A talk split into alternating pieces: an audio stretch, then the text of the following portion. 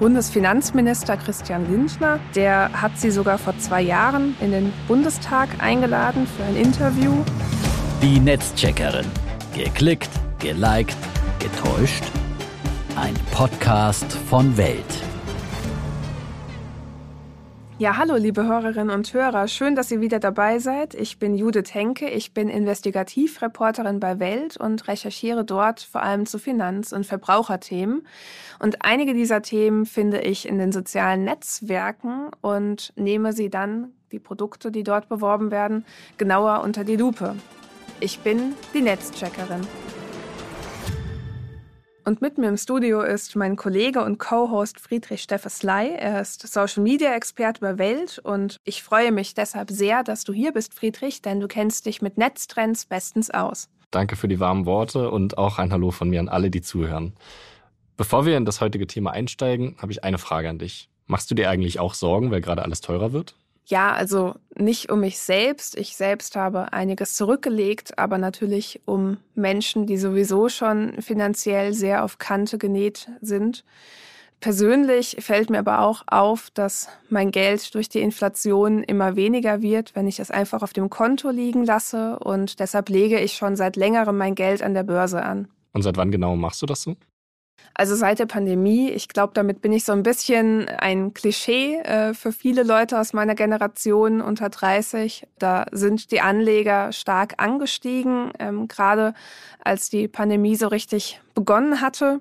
Und das hat man auch gesehen an den Klickzahlen der ganzen Finanz-YouTuber und Finanz-Instagrammer. Die gingen nämlich stark nach oben. Ich denke mal, das lag daran, dass wir alle zu Hause saßen und nicht so viel zu tun hatten und dann endlich mal die Zeit gefunden haben, uns auch um so trockene Sachen zu kümmern wie Finanzen. Ja, genau. Also wir hatten einfach Zeit und konnten uns auch viel informieren, darunter eben auch über die Inflation und darüber, dass eben unser Geld auf dem Bankkonto nicht mehr mit Zinsen vergütet wird oder nur sehr wenig und wir uns andere Alternativen suchen müssen.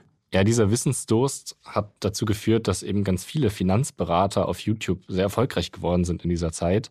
Und es waren vor allem männliche Finanzexperten. Es liegt vielleicht daran, dass die Branche generell sehr männlich ist. Aber das ist eben ein Grund, warum die wenigen Frauen, die sich mit Finanzen auf YouTube befasst haben, besonders herausgestochen sind. Und ein Beispiel dafür ist sie hier. Salut ihr Moneypennies und herzlich willkommen zu einer neuen Frage-Antwort-Runde. Ich beantworte eure Fragen, wenn ihr Fragen habt.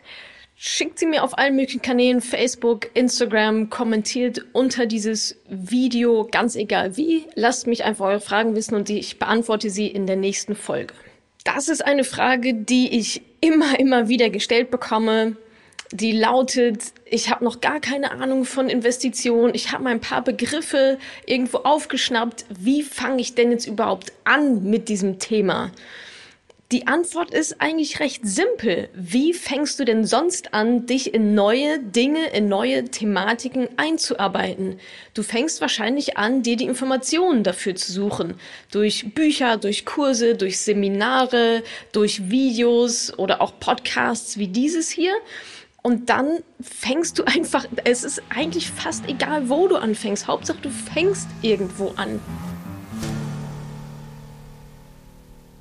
Die Finanzexpertin, die wir gerade gehört haben, heißt Natascha Wegelin, aber die meisten von euch kennen sie wahrscheinlich eher als Madame Moneypenny.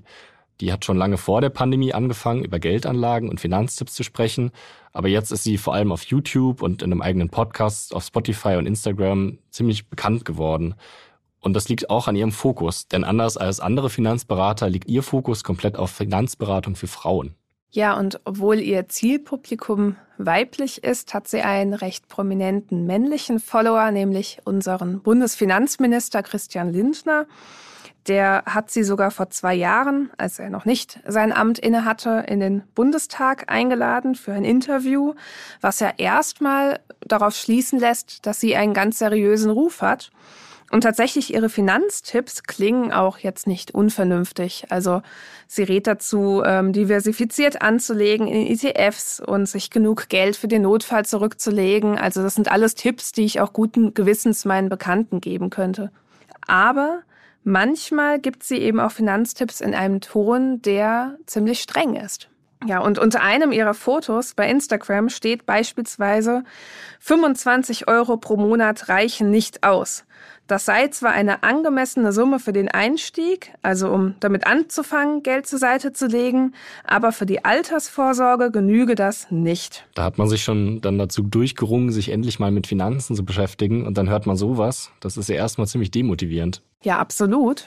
Aber ähm, für dieses Problem, dass man dann demotiviert und eingeschüchtert ist, hat Madame Moneypenny zum Glück auch die passende Lösung, nämlich ein Mentoring-Programm. Und der Link, den sie oben auf ihrem Instagram-Profil gesetzt hat, der führt natürlich direkt zu diesem Programm.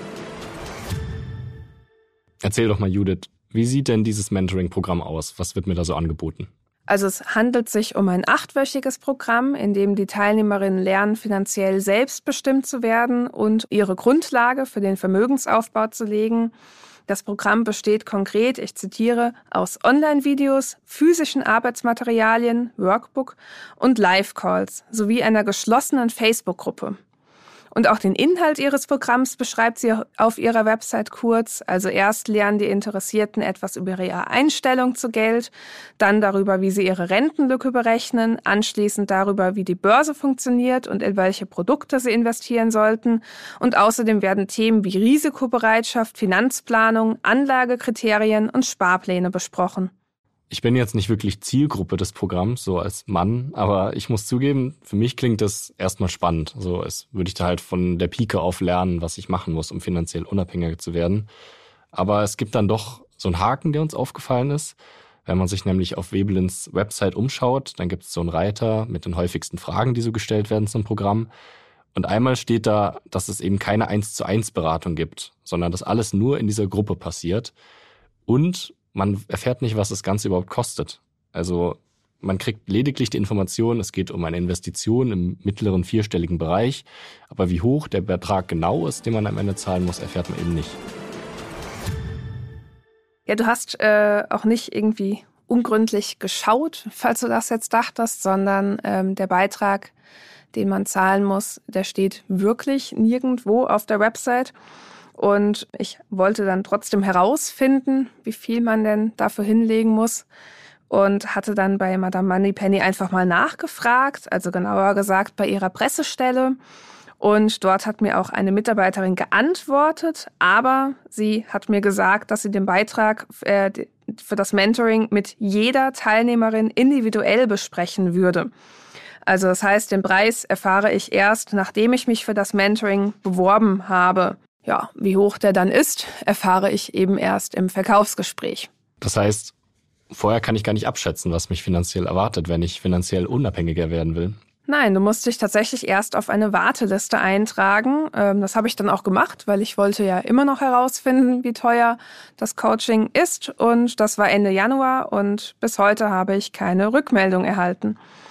Ähm, ja, und ich wollte mich nicht damit zufrieden geben, dass ich den Preis nicht weiß und habe deshalb weiter recherchiert und habe tatsächlich einen Hinweis zu den konkreten Kosten gefunden auf einem etwas ungewöhnlichen Ort, nämlich der Plattform Reddit. Dort ähm, gibt es eine Gruppe, in der sich Menschen über ihre Finanzen austauschen.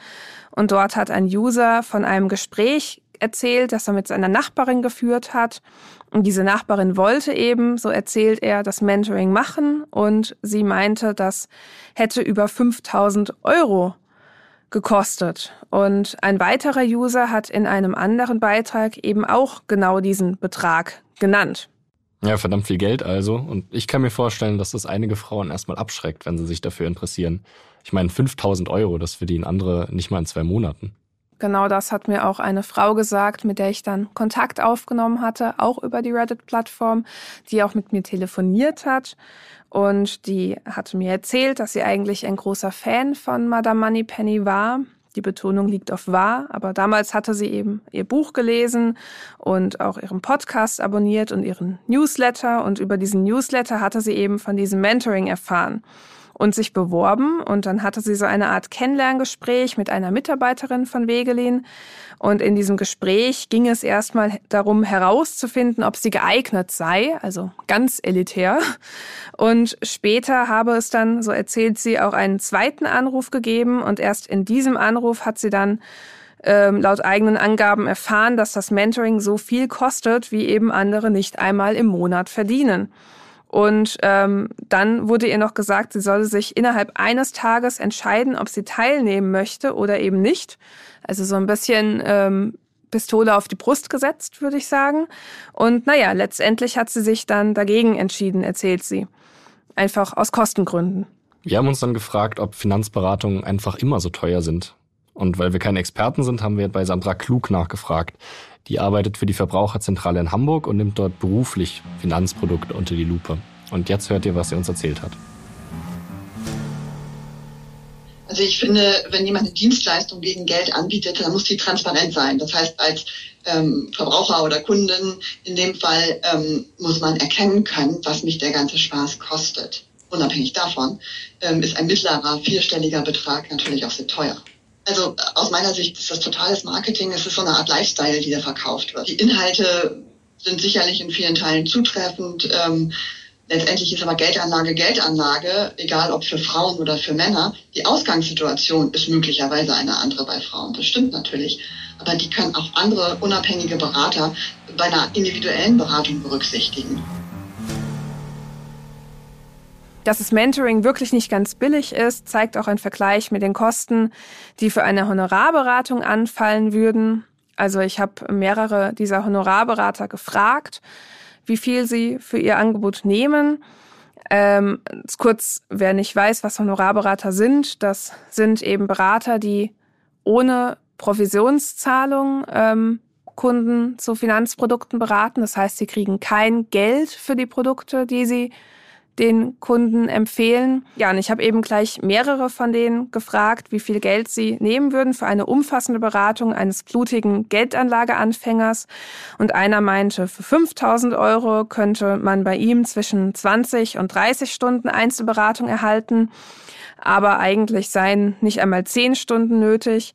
Und ein anderer Berater sprach sogar von 2500 Euro für 12 Einzelstunden. Und ähm, was eben auch noch hinzukommt, ist, dass jeder Honorarberater dazu verpflichtet ist, eine spezielle Haftpflichtversicherung abzuschließen. Also wenn er einen Kunden so schlecht berät, dass dieser Kunde wegen dieser Beratung Geld verliert, dann ist dieser Schaden eben versichert und die Versicherung greift.